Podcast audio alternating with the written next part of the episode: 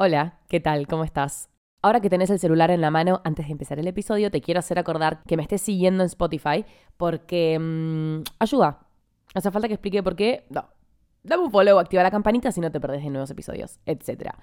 Pido perdón si se escucha un taladro, básicamente, en este episodio, porque están rompiendo la vereda de abajo de mi casa. Y no puedo hacer nada más que cerrar las persianas, cerrar las cortinas y ya. O sea, no tengo más recursos, no tengo un búnker eh, a donde ir a grabar la vereda básicamente rodea toda mi casa, o sea, no me puedo cambiar de cuarto porque están rompiendo en todos lados. Así que nada, espero que no se escuche. Y si se escucha, ¿qué más da? Quiero grabar. Ok, ese silencio fue que estaba pensando cómo empezar este episodio.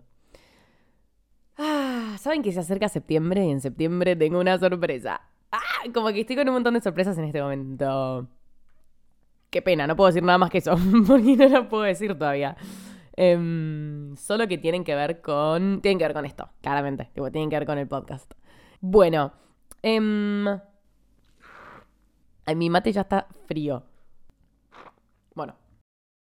Una vez mi psicóloga me dijo, y me lo repitió bastantes veces, creo que quiere que me quede claro. creo que encuentra un conflicto ahí. Una vez mi psicóloga me dijo que yo necesitaba muchas garantías para actuar, para hacer las cosas. Como que mi psicóloga se daba cuenta de que yo, como antes de cada programa, más que nada en las salidas, por eso lo pongo como un ejemplo, es como que, no sé, me preguntaba, ah, ¿y vas a ir a la fiesta del viernes o del sábado? Y yo tipo, sí, no sé, o sea, si hace mucho frío quizá no, si vamos en auto con mis amigas quizá me la sube y sí, em, si al otro día, no sé, al otro día tengo un almuerzo con la familia, por ahí paso. Como que busco muchas garantías antes de confirmarlo, antes de hacerlo si tengo entrada, si pagué la entrada, si me voy a colar, si vamos en auto, si voy con tal grupo, si al otro día me despierto a tal hora. ¿Viste cuando decís, boluda, deja de romper las pelotas? Como no hay manera que tengas todas esas garantías. Aparte, ¿de qué te sirve? Tipo, ¿qué te importa el clima? ¿Qué te importa el auto? ¿Qué te importa si sos la única que no tiene entrada? Tipo, ni idea, boluda, llegás y lo solucionás. Yo creo que ato todo el programa a esas garantías porque estoy buscando excusas, tipo, estoy buscando excusas. ¿Para qué, boluda? Anda a la puta fiesta, tipo, bueno, yo porque puse el ejemplo de la fiesta. Se puede aplicar a cualquier situación, claramente. Ah, soy la peor hija del mundo. Le acabo de decir a mi papá que no se bañe en este momento. Tipo, prendió la ducha y su ducha y mi cuarto literalmente comparten pared. o sea, no me pinta que se esté escuchando. Aparte del fucking taladro que se escucha la ducha de mi viejo. Pobre, le dije que no se bañe, literal. Le dije, tipo, che, te puedes bañar en media hora. Gracias. Me quiso matar, tipo, obvio, no le queda otra, no me voy a decir que no. Joda, sí, la verdad me podría decir que no, así que vamos a valorarlo. Gracias, Pa, si estás escuchando esto. Em, retomando, todo esto surgió porque acabo de mandar un mensaje a una amiga que me preguntó por mi profesor de canto. Hace un mes, ponele, más o menos, empecé canto, les conté en Instagram, estoy re contenta. Em, y nada, me habló preguntándome por mi profesor, si lo recomendaba, qué onda, cómo eran las clases, dónde quedaba, cuánto salía, etc, etc. Le pasé todos los datos, le dije mi opinión, que es positiva por supuesto porque sigo yendo a sus clases. Y finalmente hoy me llegó un mensaje de ella que me decía, bueno, mañana le hablo al de canto. Si tenés alguna crítica, es ahora. Tipo, habla ahora o calla para siempre. Cuestión, yo ya le había dicho todo lo positivo de la clase y del espacio y del profesor. Entonces le pongo jaja en mayúscula, jaja, jaja, ja, hacelo. Y después escribe una frase que fue la disparadora de este episodio. Que dice, hacelo, anda, probá y después evalúa, pero no en distinto orden. Y yo dije, quiero grabar un episodio sobre esto. Yo estaba en clase de relaciones públicas, anoté esto y dije, listo, termina la clase y grabo. En este momento son las 11 y 13, ya terminó la clase, así que estoy grabando, cumpliendo con mi plan de acción, que me hace feliz. Quiero decir que tratemos de no confundir el orden de las cosas.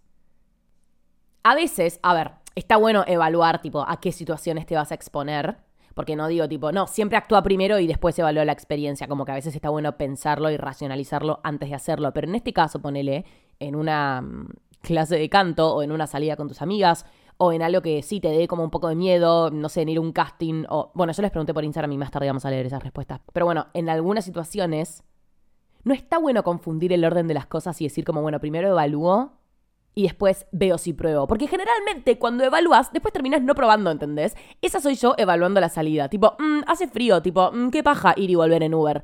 Bueno, no, flaca.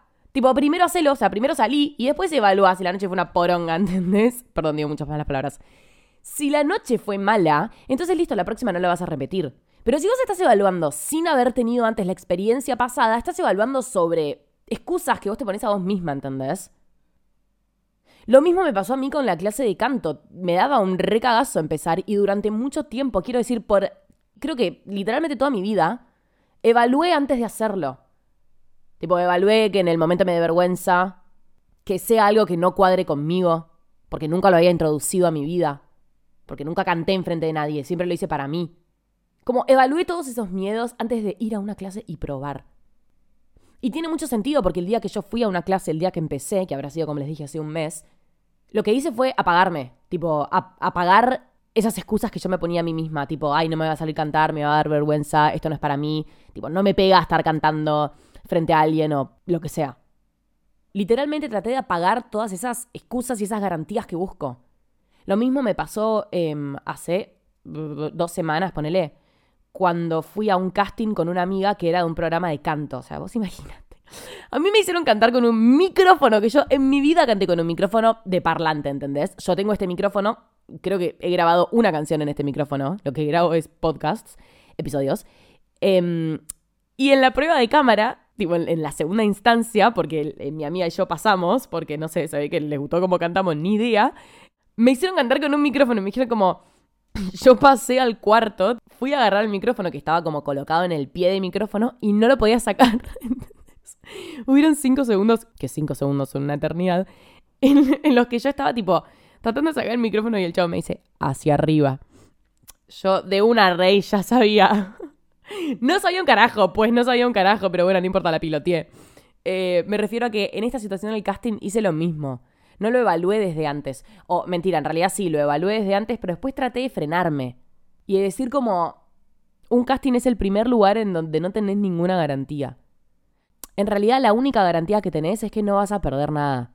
¿Qué sé yo? Fui para divertirme, tipo, estuvo re bueno la verdad, o sea, fue una experiencia re nueva. Yo de pronto estaba en un teatro teniendo que cantar a capela en una estructura que era más grande que mi edificio, cantándole a jurados desconocidos frente a gente desconocida, actuando de manera desconocida para mí misma, ¿entendés? O sea, estaba parada en un escenario.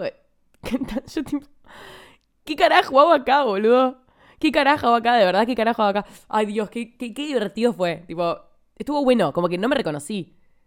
Y dije, bueno, boludo, lo peor que puede pasar es nada. Verdaderamente nada, tipo, desafinar. Pero eso, eso es malo. Tipo, eso está mal. ¿Qué carajo me importa? Si no voy a ver a esta gente nunca más en mi puta vida, ¿entendés? Mientras hacía la cola pensaba, Tipo, vas a entrar acá, vas a cantar 40 segundos de una canción y ya. Tipo, eso es todo, ¿entendés? Ahí no hay ninguna búsqueda de ninguna garantía. Tipo, yo en ese punto ya lo había trabajado conmigo misma. A mí me avisaron una noche antes. Tuve suficiente tiempo como para decir, tipo, no pienses en, ay, pero si quedo, ay, pero no me interesa quedar. Ok, voy, pero tengo que cantar la canción perfecta y la tengo que encontrar y tengo que ir de tal manera vestida. Tipo, vulva, ya está, amiga. Anda, ni idea, nunca fuiste un puto casting en tu vida. Anda, que sea el primero. Si te sale mal, joya, entonces al segundo te va a salir bien, ¿entendés? La cuestión es que fue muy divertido. Un cringe, boludo, un cringe. Bueno, no importa. Perdón, me fui de tema. Pero la cuestión de estos temas es plantearse esa pregunta, tipo, ¿por qué necesito tantas garantías para actuar? ¿Por qué necesito tantas garantías para ir a una puta fiesta? ¿Por qué necesito garantías para ir a un casting cuando es un lugar en el que no vas a encontrar ninguna garantía? Porque es justamente eso, boludo, hacer la cola con otra manada de personas para vivir 40 segundos de cringe y tipo ver si después te eligen. No tenés nada que perder y tenés todo por ganar, tipo, ya está. ¿Por qué necesitamos tanta garantía para actuar? Les acabo de preguntar por Instagram, realmente hace muy poco tiempo. Les pregunté exactamente qué cosas te cuesta lanzarte a hacer. Está bien redactada la pregunta. Tipo, ¿qué cosas? Eso, tipo, ¿qué cosas te cuesta lanzar, lanzarte a hacer? Por ende, empezás a buscar garantías antes de actuar para que te cueste menos hacerlas, ¿entendés? Toda esta segunda parte, por supuesto, no la incluí en la pregunta porque no se iba a entender un carajo. Así que bueno, la redacté lo mejor que pude para ver cómo la interpretaban. Casi todas las cosas que hacemos no tenemos garantía de lo que va a pasar después. Y un montón de esas cosas las dejamos de hacer, como por ejemplo esto, tipo hablarle a un pibe, hablarle a una persona, hablarle a una piba, a lo que sea Aprender un instrumento me pone alguien. Lo mismo. Es muy fácil. Si tuvieses la garantía de que vas a terminar tocando como Beethoven, obviamente, tipo, ¿quién no empezaría a tocar el piano si te dicen que tenés el, el talento adentro, ¿entendés? O la facilidad para aprender y para tocar el piano como un maestro. Nadie te la va a contar de antes.